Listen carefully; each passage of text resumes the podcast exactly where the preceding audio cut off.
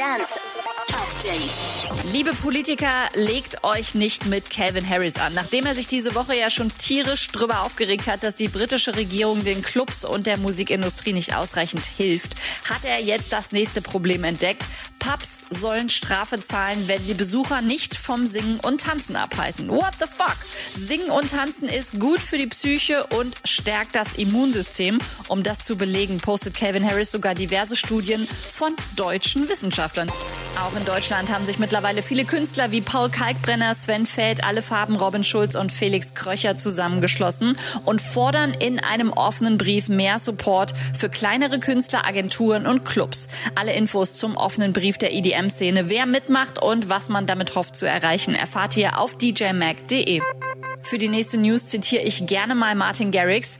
There's a fuck ton of crazy music in the works and on the way. Sorry, hat ein bisschen länger gedauert als sonst, schreibt er, aber wenn er was macht, dann richtig. Und Mamas sind ganz hoch im Kurs gerade, nachdem Sido seine Mom ja schon letztens als Security eingesetzt hat und Samra und Bozza ihren Mamas gerade jeweils einen Song widmen, lässt Lost Frequencies seine Mom auf Insta modeln. And my mom is rocking the new sweatshirt. What up? Yay! Woo!